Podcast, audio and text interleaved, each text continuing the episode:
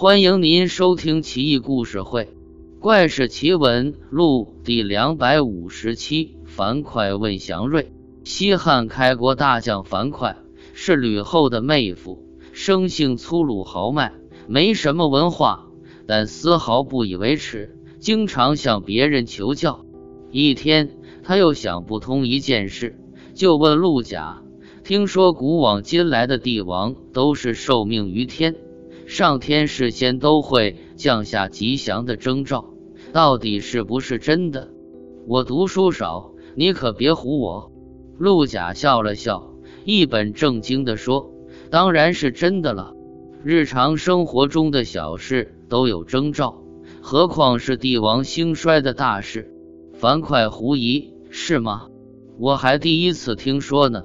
快跟我说说，待会哥们请你喝酒。”陆贾说道：“比如说眼皮跳，就是要有好酒好肉了，也就是有人请客。不瞒你说，我刚才还眼皮跳呢，这不你就来请我了。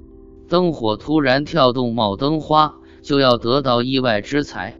喜鹊门前叫，贵客马上就来到。蜘蛛爬满屋，喜事来招呼。所以啊，你只要眼皮跳，就得赶紧祈祷。”灯冒火花，就赶紧跪下来参拜。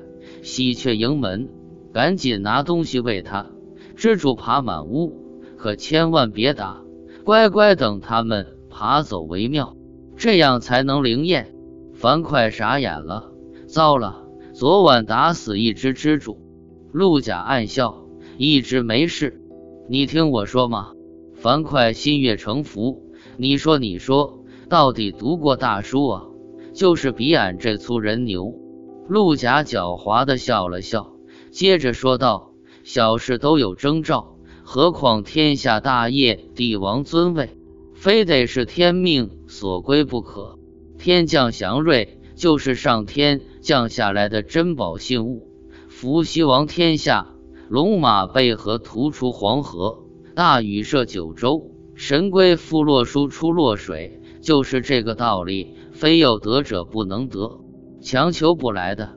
樊哙思索再三，恍然大悟：哦，难怪刘三那德行，居然能得天下当皇帝。项王英雄盖世，却自刎乌江，这上哪说理去呢？陆贾笑道：“行了，别想那么多了，哪儿吃去？”樊哙呵呵一笑：“你刚才眼皮跳，有没有马上跪地祈祷？”陆贾傻眼了，你什么意思啊？